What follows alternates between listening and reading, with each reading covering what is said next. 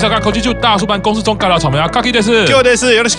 哎呀，下一段演出也是我非常喜欢的铃木雅之来啦。这一次的演出呢，啊，马汀情歌之王啊，就每次讲到他，我都会讲到另外一个人。没想到就在我们正念吸引力法则讲多了，他就出来了。言灵，我们的商野信义老师来了。信义老师，没想到竟然是在这个场景下重逢啊！对，而且已经要叫他商野信义老师了。以前就是觉得他这个谐星，没想到他现在就是帅气登场啦。当然，他以前我们有介绍过铃木雅之以前组的这个 Red and Star，而且我们去年在讲的时候，还有一些台湾的一些事件跟这个涂黑脸有关系嘛。啊，对。那当然，Red and Star 我相信是没有办法再复出了，因为另外一位也是重要成员田代正治，因为有一些比较不好的新闻啦，所以团体复出当然比较难啊。当然也没有关系，因为现在持续在活动的就是铃木雅之啦。总是看到商野信义，你知道又回想到了我那个时候小时候，除了看歌厅秀，就是看志村大爆笑。回想你熟悉的那个艳舞的音乐，我还记得那个场景，就是每次都在港边，然后这就就是有几种剧情嘛，一种就是什么女生就说啊不要走，然后说不行，男人什么要为了事业，然后就会有这个得得得，然后这个大家开始跳舞，大家开始跳脱衣舞，然后志就说哎，对，不要乱吹，而且拖到一半就会去打他，对，他每次都扮演这种角色，我觉得那没想到啦，那那时候真的不懂事，回想起来那就是那个 Shibuya Blues 的原型啊，因为那时候就不会讲话嘛，他只会讲话就嘣嘣嘣，然后一直对对，没想到我们今年介绍铃木雅之，内容已经变成这样子了，因为有商业戏，我觉得没办法，你知道吗？都在讲自尊大爆笑，是有要补充 哦，铃木雅之的字卡也蛮有趣的，他应该算二零二一年遇到最伤心的事情，就是阿佐谷姐妹的戏剧结束，这是他二零二一年最伤心的事情。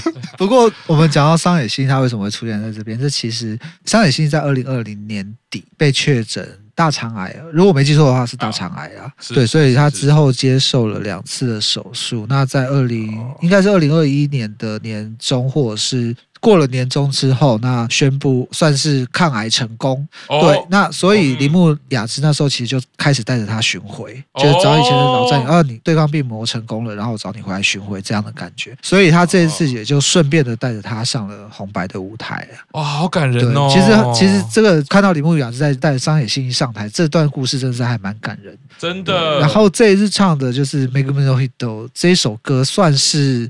呃，差不多日本人应该都有听过的一首歌，你看每个人都可以跟着比手势，跟着跳。啊，对，这一首是 Rod and Star 的第一张单曲。哦，那如果有仔细听的话，会发现其实刚开始他唱了两句，也是 Rod and Star 的成名曲之一《Run Away》的歌词。是。对，所以他其实也算是两首歌连起来啦，只是第一首歌只有唱两句而已啦。嗯、啊，对，那这一首歌算是我个人推荐的铃木雅之入门曲啊。对，因为它这就是简单好听，然后又可以跟着跳，很快乐一首歌。嗯、虽然是入门曲，但那个铃木雅之最新的专辑我觉得很好听。哎，对，我也推荐一下。我还没有买专辑，我只有买他去年的精选集。啊，他的专辑很好听，就是有一首摇滚风格的。他其实就是真的，我们好像常常在这样互相伤害这样子。对对对对对，我们的 iTunes 都会发现灵异事件，然后看过个什么东西，哎，我的 iTunes 为什么会多了一个？我觉得你们干脆就把互相 iTunes 账号的密码给对方，然后就直接帮对方买，就不用再推荐。不行不行，因为我不买数位歌曲，所以我我的灵异事件都是发生在架上。那你就把你的那个 Amazon 跟 Tower 的账号给我们，然后我们直接下完订单送到你家。这个是好像是一个道德考验，就对，这到底是他会帮我买比较多，还是我会帮他买比较多？其实我真的觉得，我真的觉得不用这样子考，因为我跟赤木老师差不多，就是只要送一个链接过去就会下单的。哦，总之就是我觉得铃木雅之也是我这两年啊、呃、认识的歌手，非常喜欢啦。那表演完之后呢，也是老朋友了，柚子啦，哦啊，表演彩虹啦。那这一次他们的服装很特别啊，肩膀上就是肩膀上有花，肩膀上有花的都进来，怎么会这样？竟然是柚子。看到我们这样开头就知道，我其实没有做什么功课。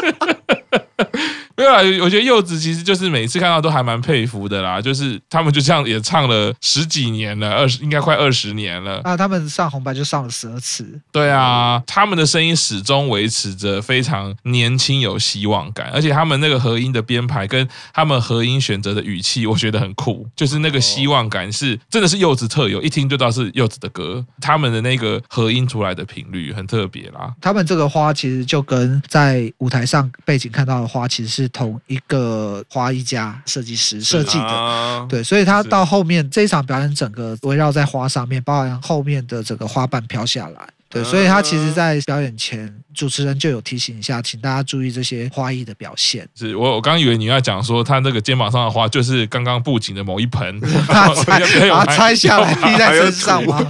剑山也还在身上。表演完之后呢，下一组艺人是全民敌人啦，新演员来啦，那个国民小王，国民小王，因为这个前面还先讲了话，就已经讨人厌了，还要话多，讲了说新年新希望是好好做音乐，还补了一句说有一个私事是我结婚了，屁事，没错，而且现场还鼓掌，到底是发生什么事？所以他唱的那个不思议啊，我们用一个不思议来造句。就前几年我一直都觉得新演员的歌很好听，啊，今年不思议，忽然觉得不想听他的歌了，也不知道为什么，也不想听他讲话了，不想听他讲话，也不想看到这个人，也不想看他演日剧，对，是忽然什么都不想了，怒，怪了，对啊，怪了，就是不思议。我想他写不思议，应该有感受到这个，对，是的，我们不如来介绍啊，他的这个萨克斯风是什么？我们还是介绍吉他手就好了，还 是还是那个说感谢日本政府赠送台湾疫苗，除了星野议员，对 对。感谢日本，听说还在分居嘛？是 活该。品格，你看看你 UCCU，品格真的超低劣的，我完全展现出没品到极致，只差没有就抓把狼戏啊。然后我们的福云老师啊，长冈亮介他还是固定班底啊。是。然后除此之外，这一首歌是去年很红的一部，算是评价很高的一部日剧啊，就是《打扮的恋爱是有理由》的主题曲。哦，难怪我觉得那部。剧没有，虽然有美月，可是也有川口春奈，可是我觉得觉得还好，可能就是因为主题歌，所以我就直接 pass 啊，我完全没有看啊，可能就是因为主题歌选的不是很合适，难难怪我今年也没有特别觉得很羡慕长冈亮介，就是啊红白之前去年上两次啊，哇，吉他手像他这样多好，我今年就觉得哎，好像就变成只有上一次而已。长冈亮介可能就是因为合作久了也不忍心，就是没有办法撕破脸，只好继续帮他表演吧。对，大大大概，然后我也不知道。不思议这一首 MV 到底是怎么回事？不知道是学谁在在机场拍啦。哦，哎，但是时时间点来讲，好像有点不太对，就是 我们就是要低劣到底，低劣到底。对，我们这样跟黑粉有什么两样？每次就要反观。好了，反正新演员的表演大家也都知道了。对啊，对，其实其实被我们讲成这样，大家应该也很想看。对，我是我是真的觉得他的 MV 可以去看一下啦。这两型反向操作啦，我们叫用激励的角度。对，但好了，表演还是很好啦。OK 啦，啊，明年见啦啊，拜拜。对，好了，那下一个 艾缪，艾缪来了，不知道为什么很开心，对不对？终于到来，一定是因为前一组。对对，我们其实也不喜欢。那么呲牙咧嘴的自己，对，啊，因为艾缪真的是他的弹吉他，然后现场这个唱歌的能力跟他的稳定度啊，非常的有说服力啊！一出来很简单，背后打一个光也是一样暗底的，征服所有人啊！立刻你就是被他的歌声抓住了，然后后面也是乐团的演出嘛，只是这我立刻就注意到，哎，好像最左边的吉他手的年龄好像跟其他的成员有点差距，所以我自己就脑补了一下，哎，这个会。会不会是艾米尔的爸爸呢？因为如果我女儿这个年纪上了红白，我一定死都要说爸爸可以陪你一起上红白吗？但是你要想，你女儿上红白可能是整个乃木坂一起上啊。没关系，我还是一样，就是一个吉他手，就跟等一下会介绍的那个吉他手布袋影太一样。爸爸还是可以很帅的，拜托，拜托让我上这首歌啊！因为我必须要讲，虽然我没有在追艾米尔的音乐，可是因为喜剧开场，我是去年看了三次。次，所以他这首歌一出来，我脑中就是 我有喜剧开场里面人在演短剧的，因为他们每一集的最后都是那个短剧的结尾嘛，然后配《爱没有》这首歌，是，所以我觉得那个已经在我脑中深深的印下了那个印象，真的，对对，非常推荐，因为 Netflix 最近喜剧开场也唱，是是，在考虑看要不要看第四次。这真的这一部大概通常片尾曲出来的时候，我八成都是在哭啊啊，真的 啊，对，好难过，尤其那个结局最后一话，我应该是哭了六十分钟吧，哭满六十分钟，真的是很难过。是的，我们还是真性情的男人呐。对啊，比起刚刚那一首，是 充满恶质，开口没好话。我们的我们的戏路也是还蛮广的，就是发展恶意，就是本来都是良善的大叔，可是偶尔我们也可以演那个奸诈恶劣、缺乏应得的大叔。我刚刚回想起来，我觉得我到时候在剪这一段，我一定觉得前一首很荒谬，我们什么都没讲，一直在酸呀，在反讽，我们完全什么都没讲。好，喜剧开场真的很好看啦！我觉得搭配这样的音乐，其实那个会互相增加记忆感。对你听到这个歌，你会有那个感动；你在看到那个戏剧的时候，你会想起这首歌。我觉得这个就是好的作品互相加成啦。那下一个 Bun of Chicken 啦，哦，那 Bun of Chicken 呢？他们一开始先是在也是一个星空感的背景啊，哦、然后他们也是有一点偏心，因为他们也唱两首嘛。啊，第一首歌天差观测，第一首歌就是阿卓谷姐妹的主题曲。哦 到宫城县出外景啊！唯一注意到，因为 Bun of Chicken 其实也是我们两千年之后日本新乐团、新朋克啊这些潮流起来之后，其中一个我们很喜欢的团。我还记得 Bun of Chicken，我是在法雅克啊，那时候开了台湾第一家哦，就是就在那个微风南京楼下，就差不多应该是旁边，对对对对，IKEA 是在环雅，就是以前环雅楼下，对对，然后他是在面对南京这一边，然后我还记得那是第一个让你可以全视听的。算是除了 Tower 又有一家会进进口 CD 的，嗯、所以那时候常常去买。我还记得我的 Bon of Chicken 是在那边买的哦，非常喜欢这个乐团。只是在看这个表演的时候，哎，才注意到那个鼓手表演的很出神呢，就是有一点像是说我今天打到这边可以了吗？我还有几个小时可以下班。对他的表情就是很冷，肢体动作也是一种，就是好像没有热情，公事公办。就一般来说，鼓手都会比较有热情感嘛，就是例如说。会比较大，对，我就是在讲面色秋千，因为面色秋千的是那个热情又过头了，他一定是除了打鼓以外，他还要热情，对，还要演，还要拿麦克风跟主唱对话。但是这个鼓手就是一个很冷静。不然我的歌曲是怎么样？我想说这个鼓手蛮特别的。那《天体观测》这首歌算是他们的成名曲吧？就是我其实没有特别关注哦。哦，原来不是抄阿卓古姐妹，不是，我一直以为他们其实是抄阿卓古姐妹。哦，这首歌其实就是当当年的同名的日剧的主题曲吧？对，那像我没有特别在听《Bun of Chicken》，可是这一首歌我就听过。确定不是因为阿佐谷姐妹的关系？那他在这一段表演中间有穿插一段访问，刚好去年二零二一年三月十一号是日本东北三一地震的十周年，当然就是 NHK 他们也因应这个十周年推出了一个日剧。也就是刚刚我们讲到千叶鬼爷主主演的这一部日剧，那它的背景设定就是在东北的气仙沼这个地方。对啊，他讲的就是说千回演的这个角色，为了想要成为专业的气象预报士，所以离开了故乡，十年之后又回来这边的一个故事。这种故事在去年三月、四月这个时间点，就是对于东北的复兴是一个很正面的力量了。对，那刚好他们的主题曲就是《Bumble Chicken》，就是他们唱的第二首歌《那一楼》，所以他们整个直接开到七仙沼的海边去拍摄。对，那我注意到的一点就是，我第一次看到有人在海边拍摄。这种就是像是音乐表演的东西，而且他们的音箱全部到位，还有牵线，还有牵电源。通常不是在海边弹假琴吗？连导线都不接吗？我第一次看到有人就是在海边是这样认真的在弹琴。或许这个就是日本落后的地方，你知道吗？你看像韩国就很先进了，他们连真的表演都可以不接线。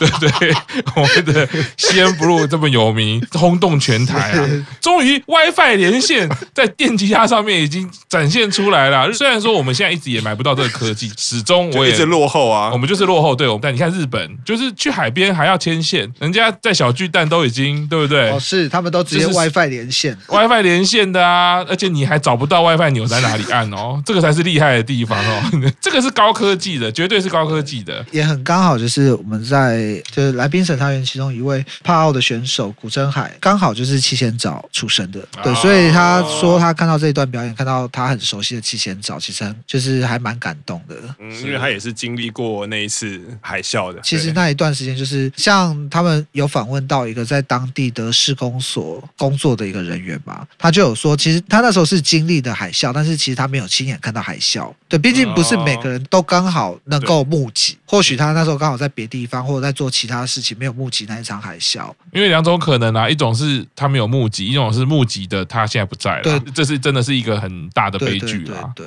他是说他虽然没有目击，但是他也没有因为这一个灾难而萌生出想要离开故乡的念头，所以他现在还是在当地的七仙沼当地的算是公家机关在工作。接下来轮到的是一个特别企划，佐田雅志，而且是远端连线啊。而这位大叔呢，也是一样，我这次又很喜欢，因为好像出现了好几个这种大叔型，然后都是沙哑。前面宫本浩次、哦、这位大叔，其实我还以为你要说松田健、马斯克，马斯克，马斯克是属于中气很十足那一挂的。然后我觉得这种很沧桑，很喜欢玩那种介于破音之间的这个声音的，那个就表示他唱歌技术非常的好嘛，对自己喉咙的掌握掌握度非常的高。那佐田雅治这位歌手哇，也看起来就是相当有资历了啊，因为这样的资历还是。开跨年演唱会，所以跟他连线，对，跟他连线。然后他其实呢，资历真的很不一样，因为他是日本目前举办个人音乐会最多的歌手。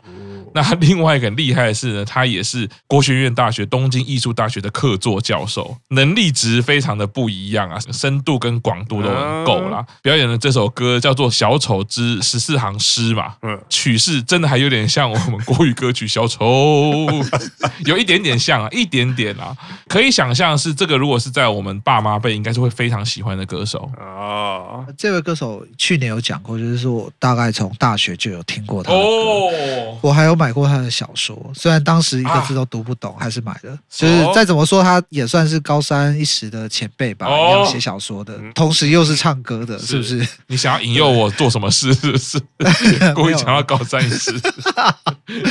对，那这个现场其实当时连线打招呼的时候，有讲了一下，说：“哎。”不好意思，让你们现场的人还要特地跟我们连线，因为他这个是在佐田雅志他的倒数演唱会上，嗯，他开在日本的国际馆，也就是我常会看到在两国那边的一个场地，平常是相扑的比赛场地，是。可以说是什么日本成蠵吗？没有没有没有没有没有，这个我们在节目上常常讲，日本成蠵绝对是桑田加油，但是我没有别的意思哦，因为你这样讲，我们后续不能讲太多东西，可能。会出事，我不想要被酒瓶砸。OK，好，总之就是也算是我蛮早就认识的一个，不只是歌手啊，算是蛮全方位的一个人。对，我觉得很苦哎，因为他的能力太强了，我们已经没有身份可以表示，最后只能说他是很全方位的一个人。啊、你说他又会唱歌，又会作曲，又会弹吉他，又会编剧，又写小说，然后又是客座教授，你到底要怎么样定位他？你说他是艺人也不对啊，不止对不对？他不只是艺人。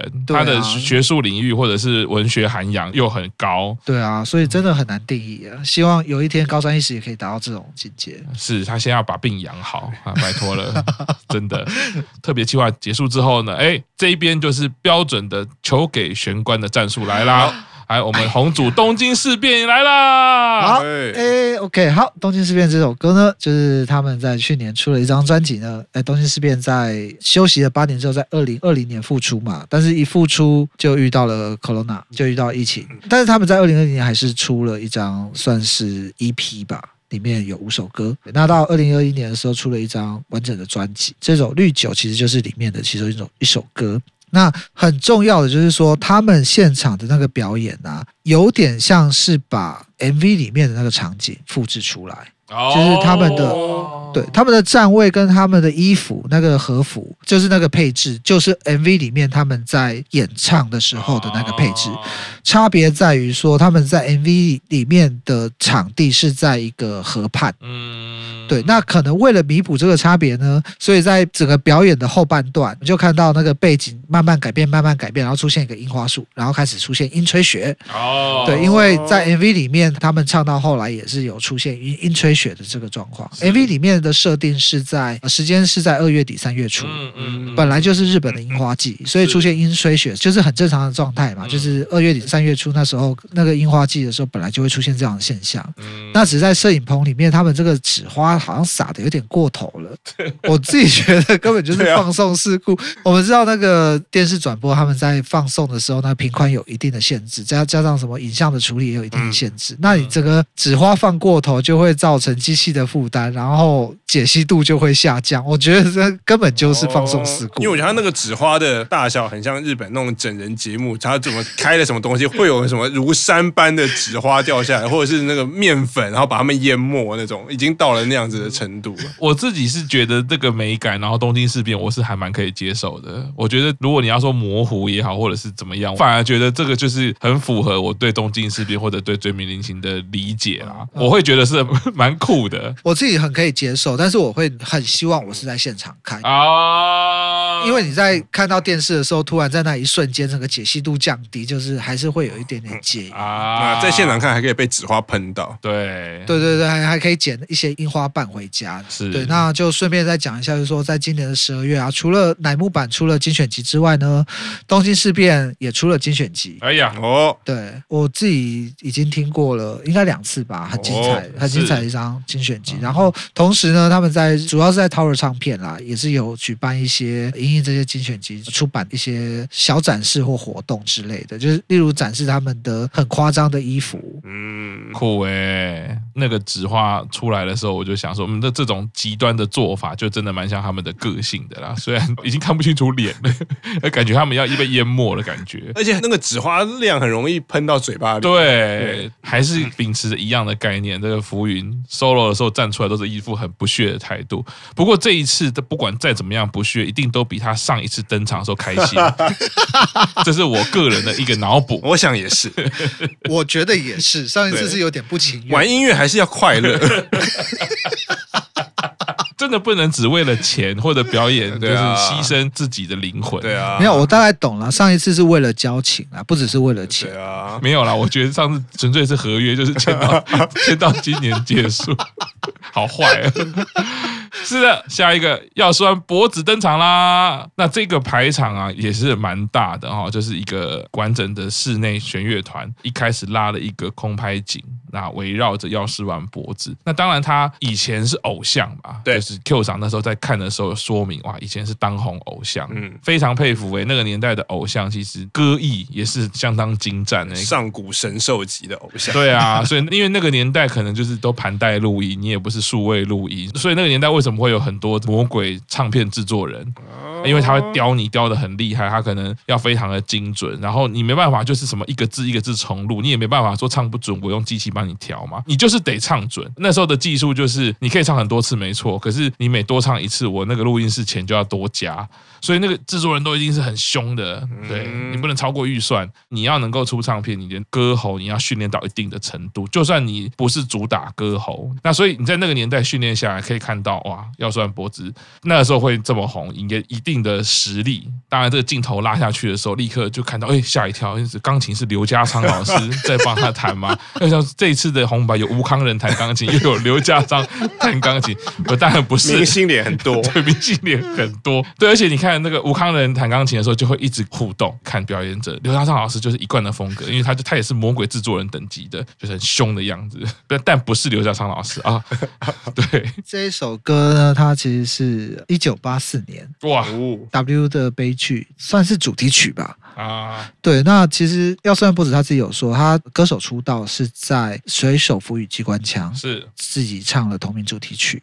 嗯。到现在已经四十年了，所以他今年是歌手出道哇。四十年。四十哇我可以说他真的保养的很好，当然就是没有办法，就是有还是有一些岁月的痕迹，但是还是一样保有那个偶像可爱的感觉。真的，真的，水手服与机关枪已经不知道唱了几代了。对对对对。然后电影一直拍嘛，然后一直重新唱。对，我前一阵子还在找，就是因为有另外一首歌，基本上是一模一样，叫做呃《梦的途中》。对，我还在找说，到底《梦的途中》跟水手服与机关枪到底哪里不同？嗯，那有人解答就是说有。几句歌词不一样，但是基本上是两首一样的歌。哦，对，这一首歌呢，它在今年有被翻唱，因为它的作词松本龙今年有出了一张松本龙的纪念专辑。这一首歌翻唱的歌手叫做池田一来沙，嗯哦，对，他主要其实是演员，是。对。那在今年他参与了这一张专辑，他唱的这一首就是《W 的悲剧》这一首歌，他翻唱这首歌。那那个翻唱 MV 的那个感觉，让我的印象中一直以为说他是在《The First Take》里面唱，好好好好，但是不是，对，他是在翻唱了这首歌。那池田一来沙他也在我忘记是十一月还是十二月吧，正式以歌手的身份出道了，哦，出了第一张个人专。恭喜他！好，再来讲到刚刚的所谓刘家昌老师，其实他大有来头了。谁不认识刘家昌老师呢？谁不认识？对，谁不认识刘家？没有，他的名字叫做松任谷正。哦，你说刘家昌古正这名字，日本名字叫做松任？哎，不是，就是这一首歌，这首歌这个钢琴伴奏，他的。本名叫做松任谷正隆，那他的来头呢，就是松任谷由史的老公。真的假的？真的，他哦，原来哦，对，他其实也是日本一个算是大牌的制作人跟编曲者。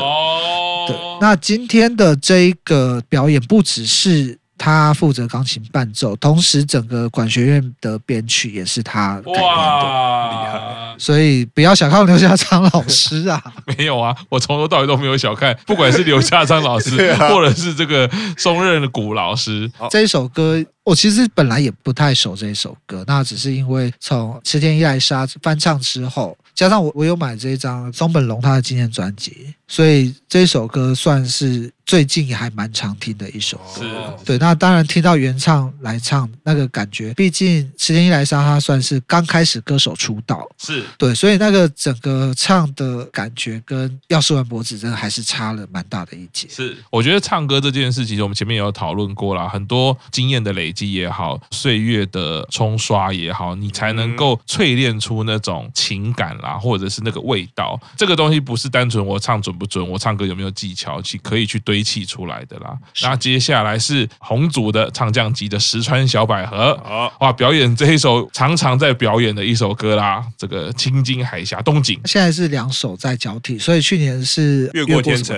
越过天成，对对对，他去年是越过天成。基本上石川小百合现在就是这两首在交替哦。哦，我懂了，我懂了。所以现在这两首都到达十二次的呃红白出场。对，现在在玩一种游戏就对了，我就是两边要一直叠就对了。感觉上像这样子。对啊，但是这一次的表演很特别哦，他这个跟别人共演哦。右边这个是 Miyavi 有名的吉他手啊，是是是。然后左边这个就是一个 rapper 吧，我也不认识，哦，rapper 真的不熟。是是，就是嘻哈的曲啊，跟龟田诚治啊参与制作，增加了这个吉他手，然后然后旁边一直在 rap。我我觉得这个共演真的非常的特别，等于是跨界跨领域。然后石川小百合也是不为所动啊，继续就是跟你嗨，不管是跟呃 rapper 嗨，或者是跟吉他手 solo 嗨，他穿着这个和服啊，然后吉他手这样很帅，他们一样都可以互动。然后我觉得蛮厉害的是，最后那个纸花啊，在他的脸上卡住，他也是不为所动。我觉得这就是他们专业表演的一个能力啦，跟他们临场的反应，就是纸花会卡住，会不舒服。可是我绝对不会去做那个手把它拨出的动作。我记得我们之前在讲乃木版的演唱会的时候，Q 桑也曾经提到嘛，就是你在演出的时候，你如果太拨头发，你太在意去拨头发或做这些动作，你会干扰观众。去欣赏的时候的过程，反而不是你那时候发型怎么样，或者是像石川小百合，你的脸上有纸花，其实不要去在意这件事情，大家会更觉得哇，你。表演非常的投入。我们刚刚有讲到 Miyavi 嘛，他其实是一个虽然最近比较少他的消息，所以他刚刚出来的时候，我还是有点不太认得。后来才发现啊，原来他就是雅雅。应该弹吉他的人多少都会知道这个人啦。身为一个日本吉他手，但是他其实在日本之外的地区非常的红。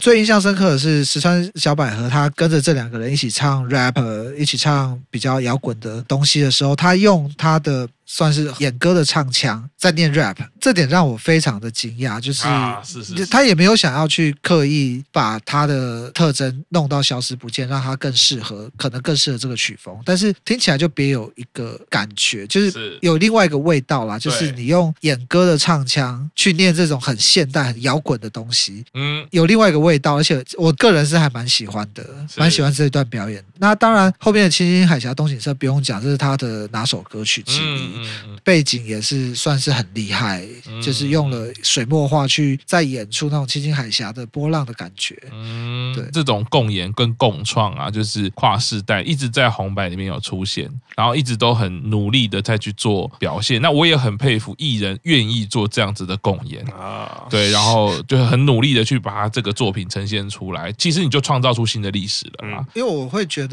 日本的艺人他们会比较不设限，就是我今天在什么样的场合要做什么样的表演，其实他不会限制住说我是演歌歌手，我怎么可以跟这些年轻人一起唱 rap？、嗯、他们不会有这样的限制。其实我们之前在学习日文的时候，就一直在学习到说，日本的歌手、日本的偶像，不管多大牌，嗯、我今天上了综艺节目要扮丑、要被整、嗯、要玩游戏，他们就是会全力配合。是，虽然我的人设是完美的男神女神。但是今天要我扮丑，我可以，嗯，因为我上了这个节目，我就要配合这个节目的调性。